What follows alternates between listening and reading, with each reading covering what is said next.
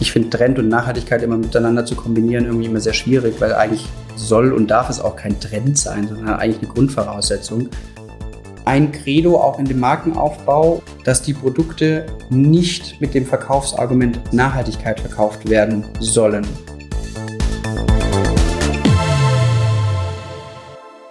Hallo und herzlich willkommen beim Gründerszene-Podcast So geht Startup. Benjamin Sadler ist der Gründer von Ehrlich Textil und mein Gast in dieser Folge. Seit 2016 produziert sein Startup nachhaltige Kleidung und Dessous. Damals war Nachhaltigkeit noch eine Nische. Inzwischen ist das Thema aber Mainstream geworden. Davon hat auch Ehrlich Textil profitiert. Das haben aber mittlerweile auch viele große Konzerne verstanden und präsentieren jetzt ihre grüne Seite. Benjamin Sadler zeigt sich davon einerseits wenig beeindruckt. Andererseits hat er sich aber, um stärker auftreten zu können, mit anderen Nachhaltigkeits-Startups zusammengeschlossen. Zu der Initiative Startups for Tomorrow.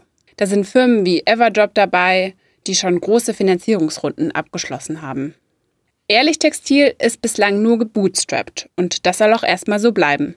Ob sich Nachhaltigkeit und Wagniskapital komplett für ihn ausschließen, das verrät mir der Gründer im Podcast. Mein Name ist Sarah Heuberger, ich bin Redakteurin bei Gründerszene. Viel Spaß beim Hören. Benny, ihr verkauft Textilien, aber das sind vor allem Unterwäsche, BHs, Slips, Nachthemden und so weiter. Kannst du uns mal abholen, wie es eigentlich dazu gekommen ist? Also du bist ja nicht alleine im Gründerteam, du hast es zusammen mit deiner Mitgründerin Sarah gegründet, Ehrlich Textil. Ich glaube im Jahr 2015 muss das gewesen sein.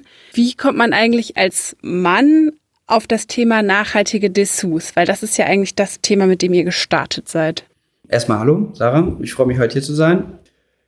Also wirklich live gegangen sind wir 2016. 2015 hatten wir die Idee. Meine Mitgründerin und ich haben uns bei unserem vorherigen Arbeitgeber kennengelernt.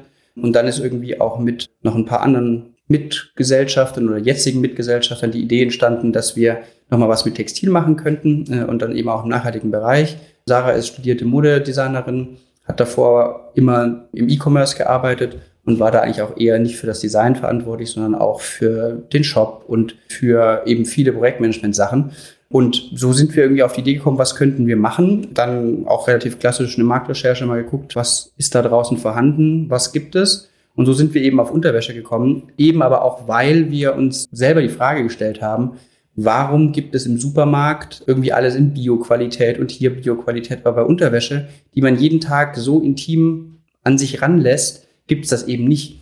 Und so ist dann die Idee entstanden, das zu machen. Und wir haben dann relativ schnell auch die Idee verfolgt, zu sagen, okay, lass uns das als D2C-Brand äh, starten. Gar nicht mit großem Vertrieb und sowas planen, sondern direkt nur über den Online-Shop als Online-Only-Marke. Und ähm, ja, so sind wir dann darauf gekommen und haben dann auch einfach gestartet. Das ist ja meistens so. Die Ideen muss man auch einfach dann mal beim Shop packen und einfach anfangen. Also das Thema Nachhaltigkeit stand aber schon fest, als ihr nach einer gemeinsamen Idee gesucht habt und dadurch seid ihr dann auf das Thema Dessous gekommen, weil ihr das Gefühl hattet, das gibt es so noch nicht im Markt. Ja, gestartet sind wir gar nicht unbedingt mit Dessous. Wir waren am Anfang deutlich Basic-lastiger, hm, weil wir auch einfach für uns entschieden hatten damals, dass Basic noch mehr eine Marktlücke ist, weil es war so ein bisschen so, dass die nachhaltige Basic-Unterwäsche, die es gab, die sah halt eher so ein bisschen aus wie von Oma. Und ähm, mit diesem Image wollten wir so ein bisschen aufräumen. Und Nachhaltigkeit war von Anfang an unser Fokus, weil für uns eben eine Produktion und eine Fertigung in Asien nicht in Frage kommt. Damals nicht so, wie auch heute nicht. Also unsere ganzen Sachen werden in Europa produziert. Wir achten bei den Materialien drauf, dass sie nachhaltig sind.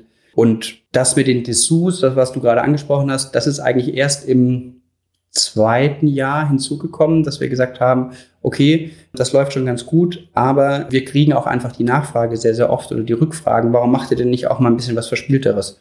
Und mit der ersten Spitzenkollektion war das auf jeden Fall auch nochmal so ein richtiger Push für die Marke.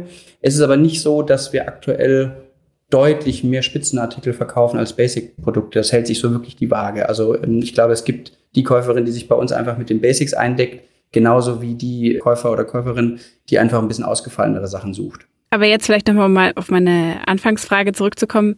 Ist es denn manchmal komisch auch für dich als Mann in so einem eher frauenlastigen Thema unterwegs zu sein? Mm, ich würde lügen, wenn ich sagen würde, es war am Anfang nie komisch. Also ich erinnere mich an die ersten treffen mit unseren Produzenten, wenn man dann irgendwie über, über Stringschnitte und Highways und Hipster und sonst irgendwas sich unterhält. Da war ich auch einfach sehr unbedarft. Ich glaube, das Wichtigste war auch einfach, dass man da keine Angst vor hat. Ja, das war am Anfang komisch. Mittlerweile ist das Alltag für mich. Wir sind auch bei uns in der Firma nur Frauen und ich, also auch alle Mitarbeiter und Mitarbeiterinnen sind, sind nur Frauen aktuell im Team. Wir suchen immer nach männlicher Unterstützung, aber leider bewerben sich auch einfach nicht so viele. Das ist vollkommen in Ordnung für mich. Also ja, ich hätte mir vor zehn Jahren wahrscheinlich nicht träumen lassen, dass ich mal eine Firma mitgründe, die hauptsächlich Frauenunterwäsche verkauft. Aber gut, äh, wie gesagt, man, man darf davor keine Angst haben und an für sich ist es dann ja auch nur das Produkt, ähm, was man verkauft. Und es gibt ja sehr, sehr viele Wege, wie man das dann auch einfach machen kann. Und das ist eigentlich das Spannende, was mich jeden Tag auch reizt. Warum glaubst du, findet ihr keine Männer, die bei euch arbeiten wollen? Liegt es wirklich am Produkt einfach? Ich glaube, es liegt am Produkt. Also wir haben schon ab und zu mal Bewerber. Ich würde aber sagen so 90, 10. Also von zehn Bewerbern sind wirklich neun Frauen und äh, ein Mann dabei. Und wir stellen auch einfach dann nach Qualifikation ein. Und das hat sich bis jetzt auch einfach noch nicht ergeben. Ich bin aber frohen Mutes, dass das auch vielleicht dieses Jahr nochmal klappt. Das heißt, wie viele Leute seid ihr insgesamt gerade? Wir sind mit allen Praktikanten, Werkstätten und Aushilfen aktuell 27. Und 26 Frauen und du? Ja, genau. okay. Du hast gesagt, 2016 oder 2015, als ihr die Idee gefunden habt, gab es natürlich schon Bioprodukte im Supermarkt. Also Nachhaltigkeit war ja auch schon ein Thema. Das ist ja jetzt nicht aus der Kiste gesprungen sozusagen. Aber es war ja noch nicht so absehbar, dass es den Boom geben würde, den es heute gibt. Und ihr habt dann aber trotzdem das Potenzial gesehen, dass da eigentlich noch viel, viel mehr möglich ist. Ja, also wir waren einfach der Meinung, dass es da auch was geben muss. Ich finde Trend und Nachhaltigkeit immer miteinander zu kombinieren irgendwie immer sehr schwierig, weil eigentlich soll und darf es auch kein Trend sein, sondern eigentlich eine Grundvoraussetzung. Aber wir sind einfach mit der Annahme damals gestartet, dass sich das noch vergrößern wird. Wir lagen nicht ganz falsch und ich glaube, es ging uns eigentlich auch einfach darum, eine gute Alternative zu bieten, weil wir haben halt eben auch geguckt, was, was ist da draußen so auf dem Markt. Klar, dann gab es zwar junge Brands, aber die haben dann eben in, in Asien gefertigt. Das kam für uns eben nicht in Frage. Und so haben wir dann gesagt, okay, das muss so so wie wir uns das überlegt haben, funktionieren. Und natürlich war es dann auch, oder es ist Glück, dass es so gut funktioniert hat, wie es jetzt funktioniert. Muss man auch einfach wirklich so offen und ehrlich sagen, dass es Glück ist, was auch dazugehört, glaube ich, zu einem erfolgreichen Startup. Das heißt, ihr produziert nicht in Asien, sondern in Deutschland selber oder? Portugal machen ja, glaube ich, auch immer viele. Ja, wir haben drei Produzenten in Deutschland, mittlerweile vier, fünf Produzenten in Portugal. Die ganze Wertschöpfungskette ist dann nicht immer in einem Land, sondern wird auch mal in äh, Rumänien und Ungarn genäht oder in der Ukraine. Aber so viel wie möglich wird in Deutschland oder auch in Portugal gemacht. Manche Arbeitsschritte sind eben ausgelagert, aber dann eben auch in zertifizierten Lohnnähereien. Wir sind auch immer selber vor Ort. Also wir kennen jeden Produzenten persönlich. Wir kennen fast alle Produktionsstätten auch persönlich. Da ist uns natürlich letztes Jahr mit Corona so der ein oder andere Besuch konnten wir nicht so umsetzen, wie wir es wollten. Und das ist eben uns auch wichtig. Also es sind auch alles inhabergeführte Betriebe, bei denen wir produzieren lassen. Und das Schöne daran ist eben auch so, dass man so ein bisschen was für die Branche tut. Also wir waren bei manchen Produzenten eben auch die erste Marke, die sich so den Fokus Nachhaltigkeit auf die Fahne geschrieben hat. Und mittlerweile sind da eben auch viele, viele hinzugekommen. Und für die Textilproduzenten war das eben auch selbst vor vier, fünf Jahren noch nicht so ein großes Thema. Mittlerweile merken die eben auch, dass da draußen am Markt sich was verändert und die Nachfrage auch eine andere ist, eben auch nach Zertifikaten, nach nachhaltigen Materialien, die verwendet werden. Wie wird genäht? Ähm, wo wird genäht? Wer näht da? Das sind alles so Fragen, die sich eben die Kunden heutzutage stellen erstaunlicherweise auch wirklich erst die letzten Jahre. Davor hat man das irgendwie nicht so gemacht. Und eben auch noch, dass dazu kommt, dass es eben ein erschwingliches Produkt ist. Also das war für uns von Anfang an eben auch wichtig, dass wir sagen, okay, wir schaffen einen, einen Preisrahmen, den sich jeder wäre jetzt übertrieben, aber den sich viele leisten können. Natürlich können wir nicht mit Preisen von Primark und Kick und sonst was konkurrieren, aber es ist eben auch kein Luxusprodukt, was irgendwie vier, fünf, sechs, sieben Mal so teuer ist wie eine nicht nachhaltige Alternative. Und so machen wir es eben auch Leuten möglich, die vielleicht dann anstatt fünf Teile nur zwei Teile kaufen, aber dann können sie sie eben auch bei uns mit gutem Gewissen kaufen. Du hast gerade gesagt, ihr seid mit den Produzenten in Kontakt gekommen und habt dann gesagt, okay, wir würden gerne nachhaltig produzieren. Also ich stelle mir das immer so eher vor, dass man dann nach nachhaltigen Produzenten sucht, die das schon machen und umsetzen und dann dahin geht. Aber bei euch war es ja dann eher andersrum. Ja, also deine Vorstellung, so hatten wir die am Anfang auch. Ähm, ich glaube, wir haben ganz, also wir sind gestartet mit einem Hauptproduzenten auf der Schwäbischen Alb in Deutschland. Und wie wir zu dem gekommen sind, ist eigentlich relativ äh, lustig und sehr, sehr simpel. Er war der Erste, der geantwortet hat. Also wir haben 30, 40 Produzenten angeschrieben und sie waren die Ersten, die geantwortet haben. Und ähm, seit Tag eins sind sie sozusagen auch mit an Bord, weil, das kommt auch noch dazu, die Textilbranche schon auch noch ein bisschen verstaubt ist, würde ich jetzt einfach mal so ganz salopp sagen. Und wie oft ich schon gehört habe, ach ja, nee, also sowas, das haben wir ja noch nie gemacht, das machen wir nicht. Das hört man halt dann echt dann oft. Und die sehen dann halt nicht das Potenzial, was darin stecken könnte. Und es gibt eben auch gar nicht mehr so viele vollstufige Betriebe in Deutschland, die das überhaupt noch machen können. Ähm, oder generell in Europa. Also Deutschland war ja früher mal Textilland, gerade so Süddeutschland. Davon gibt es, glaube ich, keine Ahnung. Ich habe erst vor kurzem irgendwas gelesen. Es waren, glaube ich, mal ein paar hundert Betriebe. Mittlerweile sind es, glaube ich, noch fünf oder sechs vollstufige, die es in ganz Deutschland noch gibt. Also die vom Stoff mhm. bis zum Nähen über die Qualitätskontrolle, Färben und sowas alles in einer Hand machen. Und so war es dann auch einfach auch Glück und auch Zufall, dass wir genau mit dem guten Produzenten starten konnten, den wir dann da äh, gefunden haben, die eben auch damals schon bereit waren, mal ein Risiko einzugehen, was es ja immer ist mit dem Startup, wenn man irgendwas anfängt und mal erstmal schauen muss, ob es überhaupt funktioniert. Ich würde jetzt aber trotzdem gerne nochmal, auch wenn du das Thema Nachhaltigkeit nicht so gern als Trend siehst, ist es ja schon zumindest das, was viele Investoren oder auch große Konzerne jetzt als Trend für sich erkannt haben und da vielleicht auch selber mehr in die Richtung gehen wollen oder auch als Investoren. Das sieht man zum Beispiel am großen Erfolg von Everdrop oder ich weiß nicht, es gibt ja auch noch Female Company und noch ein paar andere nachhaltigere Startups, die Investoren finanziert sind. Was ja einerseits super ist, auch für euch, weil der Markt ja größer wird, aber gleichzeitig sorgt es ja vielleicht auch dafür, dass es einen höheren Wettbewerbsdruck natürlich gibt, weil Konzerne kommen, die nochmal ein ganz anderes Kapital dahinter haben und diese Nische auch mit besetzen wollen. Wie geht ihr denn damit um? Erstmal gebe ich dir da vollkommen recht. Ja, das ist ein, ein externer Druck, den man da spüren kann. Ich finde es immer ähm, eigentlich sehr schön, dass es andere auch machen, weil es geht ja auch darum, in Summe was Gutes zu tun und unseren Planeten vielleicht den nachfolgenden Generationen nicht so zu hinterlassen, wie es aktuell irgendwie ausschaut. Ja, auch, auch die VCs da draußen wissen, dass man mit Nachhaltigkeit Geld verdienen kann. Ich glaube, diesen, diesen Klick in dem Mindset, der, der ist erst vor kurzem passiert. Das passiert einfach nur nicht so lange. Ich glaube aber, dass es einfach, also auch bei den erfolgreichen Startups, die du gerade äh, erwähnt hast, also der Female Company und Everdrop, mit denen wir eben auch Startups for Tomorrow gegründet haben, mit beiden Brands, also die sind auch beide dabei äh, und wir die Gründer auch ganz gut kennen. Es steht sozusagen nie die Nachhaltigkeit im Vordergrund. Also es wird nie sozusagen mit dieser moralischen Keule irgendwie geschwungen zu sagen, mhm. die anderen machen das doof, wir machen das viel, viel besser, sondern es geht ja eigentlich vielmehr darum, den Kunden zu informieren, ihm die Fakten auf den Tisch zu legen und dann darf der Kunde und soll der Kunde ja auch selber entscheiden.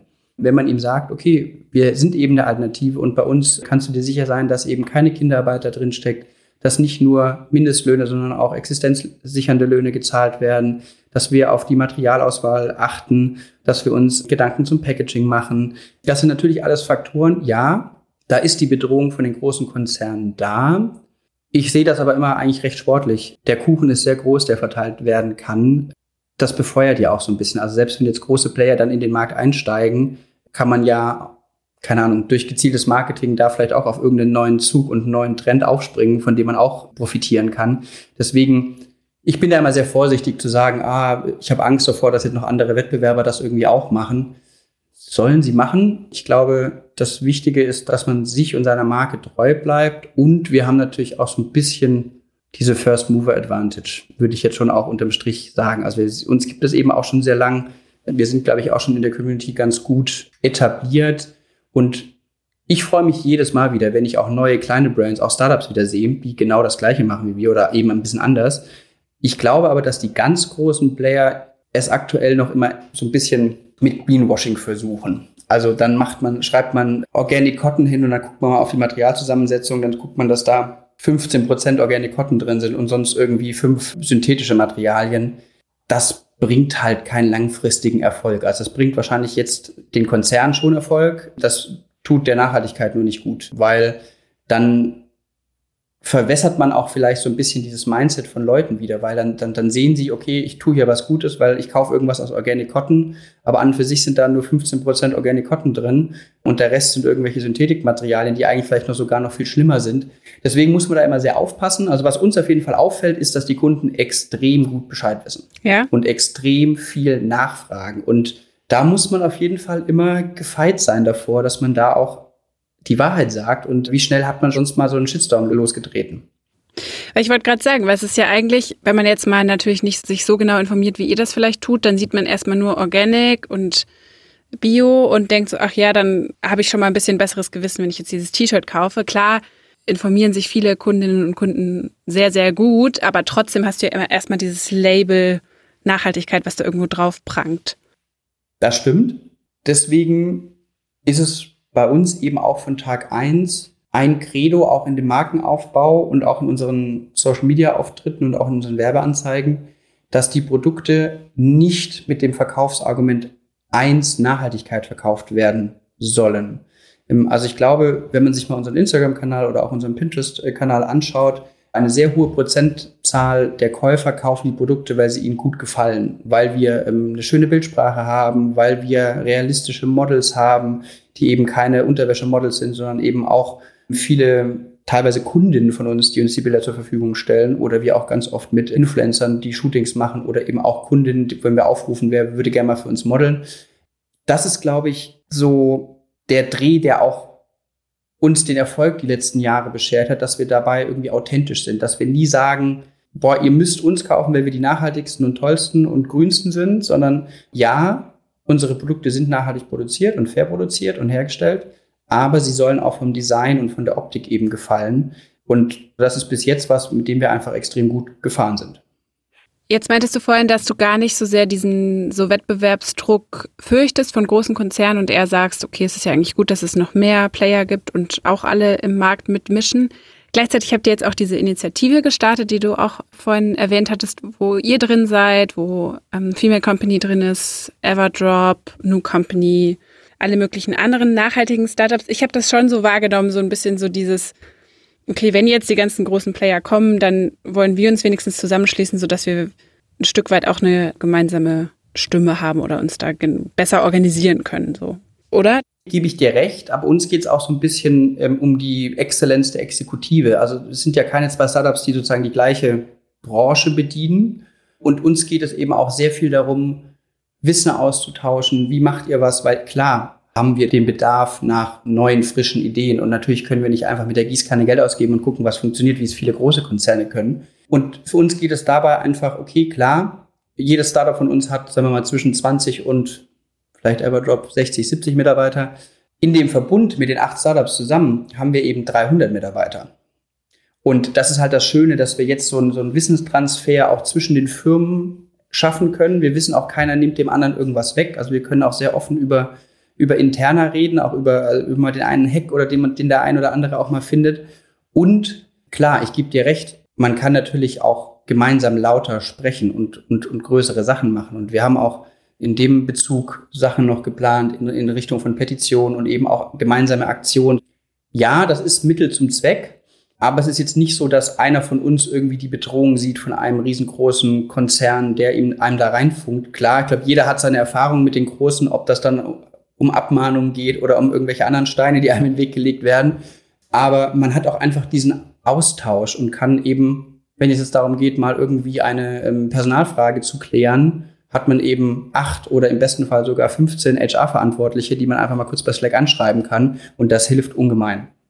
Während aber Startups wie zum Beispiel eben Everdrop und so VC finanziert sind und auch ordentliche Summen schon eingesammelt haben, seid ihr das ja nicht. Ihr seid ja, wenn ich das richtig verstanden habe, komplett aus eigenen Mitteln finanziert, also gebootstrapped. War so eine Wagniskapitalfinanzierung auch mal irgendwann eine Option für euch oder habt ihr von vornherein das ausgeschlossen? Mhm, es war von vornherein mehr oder weniger ausgeschlossen. Also wir haben auch einfach gesagt, wir würden es gerne bootstrapped versuchen. Ich glaube, dass man auch eine Firma anders führt, wenn man von Anfang an so einen VC-Fokus hat, wie wenn man den nicht hat. Für uns war schon von Anfang an schnelle Profitabilität wichtig. Also im zweiten Jahr hatten wir so die ersten profitablen Monate.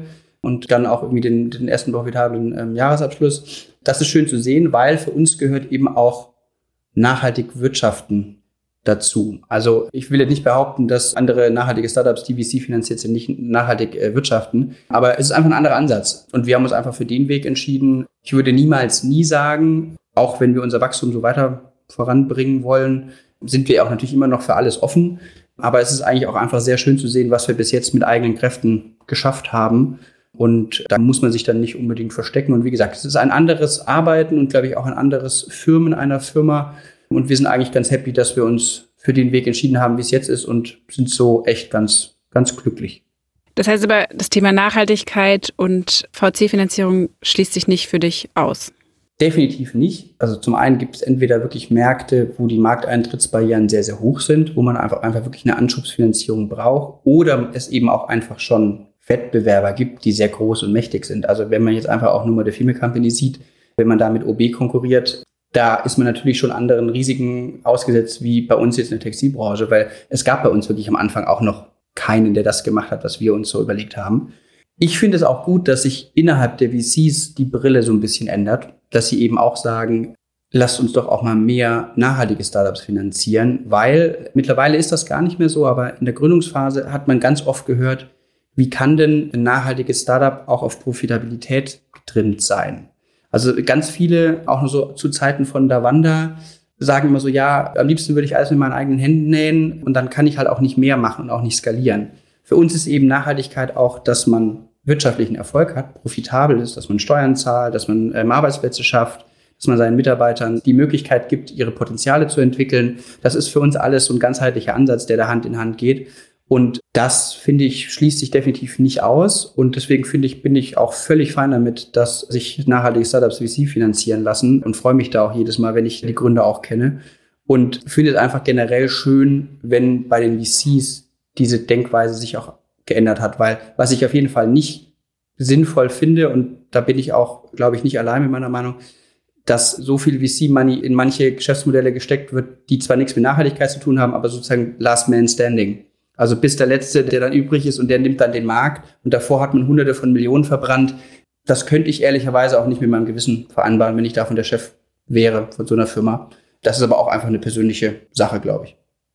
Du hast jetzt gesagt, profitabel schon seit dem zweiten Jahr. Das heißt, ihr seid immer noch profitabel? Ja, sind wir. Also die, die letzten Jahre in Folge? Ja. Und Kannst du uns mal ein paar Zahlen verraten, was so einen Umsatz angeht oder wie viele? Ja, also wir, wir haben, wir haben, gut, 2020 weiß ich noch gar nicht die Zahlen, noch nicht. Wir haben 2020 400.000 Produkte roundabout, glaube ich, verkauft.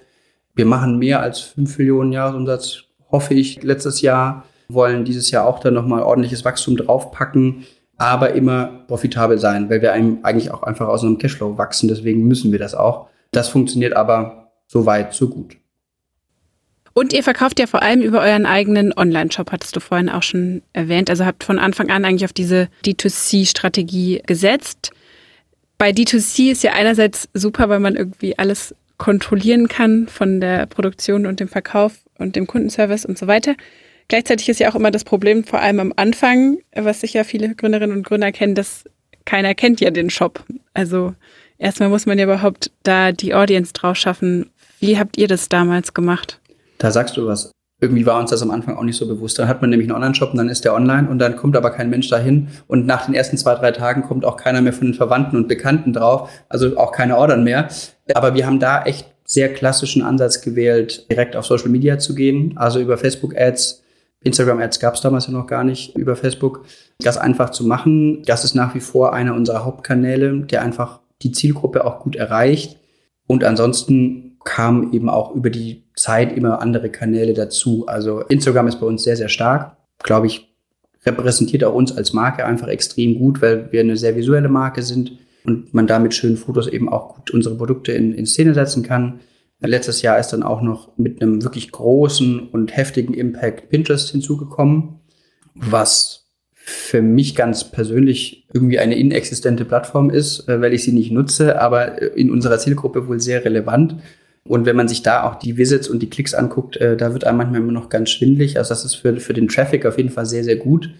Und ansonsten klassisches E-Mail-Marketing, Wir haben Native Advertising mal probiert. Da haben wir uns ein bisschen die Zähne dran ausgebissen. Vielleicht auch einfach, weil das Thema nicht so spannend ist und nicht ganz so provokant. Und wir auch nicht vielleicht ganz so provokantes Auftreten haben. Also wir sind auch einfach keine laute Firma. Wir das aber auch gerne nochmal probieren würden. Wir sind aktuell an TikTok dran, gucken, was man da noch so machen kann. Ich glaube, das Wichtige ist einfach, dass man immer am Marketingball bleibt und schaut, was sich da draußen ändert. Dann war es mal wieder ein Shift mehr zu Bewegtbild. Dann ist es jetzt wieder mehr zu ähm, einfach den Facebook-Algorithmus machen lassen. Deswegen, da muss man auch einfach immer gucken, dass man da wirklich am, am Ball der Zeit ist. Und das sind die Mitarbeiter, glaube ich, schon mittlerweile sehr, sehr gut. Aber ja, am Anfang ist das natürlich erstmal gucken, was ist auch die Zielgruppe? Wo target man überhaupt? Wir haben am Anfang eigentlich gedacht, dass wir ein bisschen jünger sind an der Zielgruppe her. Das sind wir eigentlich gar nicht. Wir sind schon auch eher so Mitte 25 bis boah, 40, 50. Und ihr dachtet noch jünger? Ja, wir dachten eigentlich jünger. Aber ja, ich glaube, dass wenn man sich dann anpasst und dann eben auch die Marketingkommunikation dahingehend dann ein bisschen anpasst, ist das vollkommen fein. Wir sind auch gestartet mit einem relativ ausgeglichenen Verhältnis von Männer- und Frauenprodukten und auch so, was die Sales angeht. Mittlerweile sind wir 80 Prozent Frauen, 20 Prozent Männer, würde ich jetzt mal so Pi mal Daumen schätzen. Was aber auch vollkommen in Ordnung ist. Ich glaube, das ist auch fast ein bisschen natürlich, wenn in der Firma fast nur Frauen arbeiten, dass es eher eine Frauenmarke wird. Ich kämpfe da immer noch für die Männerkampagnen und sowas. Aber man muss gucken, was man macht. Also wie gesagt, es gibt dann immer mal wieder Sachen, die ich auch nur jedem empfehlen kann. Guckt, was andere Brands machen, auch andere Startups machen. Also guckt mal, was machen die, wenn die mit einem Instagram-Account starten oder noch jung sind, dann ist es vollkommen legitim, dass man auch mal Gewinnspiele macht oder Verlosungen oder sonst irgendwas, um ein paar Leads einzusammeln. Das sind eben alles so kleine Bausteine, die sich dann im Großen und Ganzen irgendwie fügen. Und das ist mittlerweile auch ein wirklich sehr bunter Mix geworden, den wir da als Traffic-Lieferant auch einfach haben. Aber wichtigste Social-Media-Plattform für euch ist Instagram, gefolgt von Pinterest. Ja, würde ich sagen. Ja. Mhm. Instagram funktioniert wirklich deutlich besser als Verkaufskanal. Also ist auf jeden Fall tiefer im Funnel. Pinterest ist schon ja sehr Upper Funnel inspirativ. Funktioniert aber, wenn man es dann auch kombiniert, einfach sehr, sehr gut. Und wahrscheinlich wird es sich auch noch irgendwann ändern. Man hat, zahlt eben auch noch ganz andere Preise bei Pinterest. Also die CPCs und sowas sind bei Pinterest halt auch einfach noch das, was es vor ein paar Jahren mal bei Facebook war. Deswegen funktioniert das als Traffic. Man muss natürlich mit dem Traffic was draus machen. Man braucht natürlich schon eine Strategie, die dann nachher den Kunden im ganzen Funnel irgendwo abdeckt und ihn immer mal wiederholt, weil sonst ist das eben auch rausgeworfenes Geld, einfach nur bei Pinterest günstig Traffic einzukaufen. Du hattest ja auch schon gesagt, Instagram ist ja eigentlich auch eine super Plattform für euch, so visuell und auch als Verkaufskanal. Ich habe jetzt auch gerade nochmal nachgeguckt vorhin. Ihr habt, glaube ich, irgendwie 108.000 Follower, was ja für so ein kleines Label, wie ihr es eins seid, äh, schon ziemlich viel ist. Wie habt ihr das geschafft? Also jetzt am Anfang Gewinnspiele und so weiter, aber es ist ja schon so eine bestimmte Ästhetik oder auch dieses natürlich sein. Vielleicht kannst du das nochmal ein bisschen beschreiben. Also ganz am Anfang bei Instagram war so ein bisschen die Herausforderung für uns. Wir hatten tolle Ideen, aber kein Budget. Also sprich, wir haben natürlich mit Barter Deals versucht, Produkt gegen Foto Content zu bekommen. Dann ist uns relativ schnell aufgefallen, dass man auch einfach, wenn man nur bartert, keine Ansprüche erheben kann, was man nachher so an Bildern zurückbekommt. Also sprich, dann hat man ganz oft den Wollpulli zurückbekommen, wo man ganz oben an der Schulter vielleicht den BH-Träger gesehen hat. Das bringt dann natürlich nicht so viel. Und dann sind wir relativ schnell auf die Idee gekommen, dass wir diese ganzen Instagram-Fotografen, die es da draußen gibt, anschreiben und die mit sozusagen Unterwäsche ausstatten von uns und die dann sozusagen in ihren ganzen Home-Shootings unsere Unterwäsche verwenden, die eventuell den Models sogar noch schenken können, was auch immer sie damit tun, und wir dafür die Bilder bekommen. Und das war dann eigentlich so ein bisschen der Gamechanger, weil dann waren wir uns halt sicher, von jedem Shooting hatte man zumindest mal drei, vier, fünf gute Bilder dabei, die von einem Profifotografen geschossen wurden, also sprich auch qualitativ wirklich gut und ansprechend waren. Und von dieser Strategie sind wir da eigentlich auch gar nicht mehr groß abgewichen. Und mittlerweile ist es, glaube ich, auch schon einfach so, dass sich viele Fotografen freuen, wenn wir Fotos von ihnen featuren, weil wir eben halt auch große Reichweite haben. Die haben wir uns natürlich auch aufgebaut. Natürlich haben wir auch immer mal wieder bezahlte Fotografen, die für unsere Shootings dann das machen. Also wir machen schon auch noch eine eigene Content-Produktion. Aber ich würde sagen, 80 Prozent unseres Contents ist einfach wirklich UGC. Was ist UGC? Wofür steht das? User-Generated Content. Okay. Das heißt aber auch, ihr seid erstmal über die Fotografen gegangen. Also am Anfang seid ihr über die Models gegangen, dann seid ihr irgendwann, habt ihr den Umweg über die Fotografen gegangen. Aber habt ihr denen dann auch irgendwelche konkreten Vorgaben gemacht? Weil vom ganzen Look her ist es ja ähnlich oder ist es dann einfach selbst so entstanden? Ich glaube, es ist so ein bisschen Hand in Hand gegangen. Also wir haben ihn versucht, Vorgaben zu machen. Wie gesagt, bei Barter Deals, selbst wenn es dann ein paar mehr Teile sind, kann man jetzt ja nicht so viel verlangen. Wir hatten auch einfach, glaube ich, Glück, dass viele von den ersten Fotografen einfach auch einen coolen Look hatten. Aber wir haben sie natürlich dementsprechend auch ausgesucht. Mittlerweile schreiben wir schon sehr detaillierte Briefings. Also auch wenn wir dann wirklich mal Influencer-Kooperationen machen oder auch mit Fotografen größere Kooperationen, die bekommen von uns dann schon auch Moodboards und Storyboards und Beispiele, Do's und Don'ts, was auf den Bildern zu sehen sein muss oder soll. Und das funktioniert nach wie vor gut. Ich glaube auch ein Erfolgsrezept liegt darin, dass wir eben so viele unterschiedliche Models und Modeltypen abbilden. Also egal welche Hautfarbe, egal wo sie herkommen, egal ob jung, ob alt, egal ob Kleidergröße 34 oder 46, dass sich sozusagen auch jeder bei uns in den Bildern irgendwie so ein bisschen wiederfindet. Und diesen ehrlichen Look, haha, kleiner Witz am Rande, das ist, glaube ich, einfach auch so ein bisschen dieses, was uns als Brand ausmacht. Also wir bekommen auch einfach sehr, sehr oft Nachrichten, wie schön sie diese Vielfalt in unserem Feed finden und eben halt nicht alles nur mit Unterwäschemodels fotografiert ist. Und mit InfluencerInnen arbeitet ihr aber auch zusammen? Ja, also äh, mittlerweile, klar. Und würdest du sagen, das hat sich jetzt auch irgendwie verändert, was, also das ganze Influencer-Marketing hat ja auch so ein bisschen einen schlechten Ruf bekommen und manche Marken sind da so ein bisschen wieder von weggegangen. Wie würdest du sagen, entwickelt sich das gerade? Also preislich entwickelt es sich auf jeden Fall ganz schön stark nach oben. Also die Preise, die man heutzutage auch für Influencer zahlen muss, sind ganz andere wie noch vor ein paar Jahren, was aber auch okay ist, wenn sie den Return haben, also wenn es sich dann auch wirklich lohnt für einen. Ansonsten glaube ich, muss man als Marke extrem aufpassen, passt der Influencer oder die Influencerin zu einem. Also gar nicht nur unbedingt wegen der Bildsprache. Ich weiß, das Social Media Team bei uns investiert sehr viel Zeit darin, auch alte Posts sich anzugucken. Was waren andere Kooperationen? Hat man da jemand dabei, der ganz tolle Bilder macht, aber der politisch vielleicht nicht die Ansichten teilt, die man selber teilt als Firma.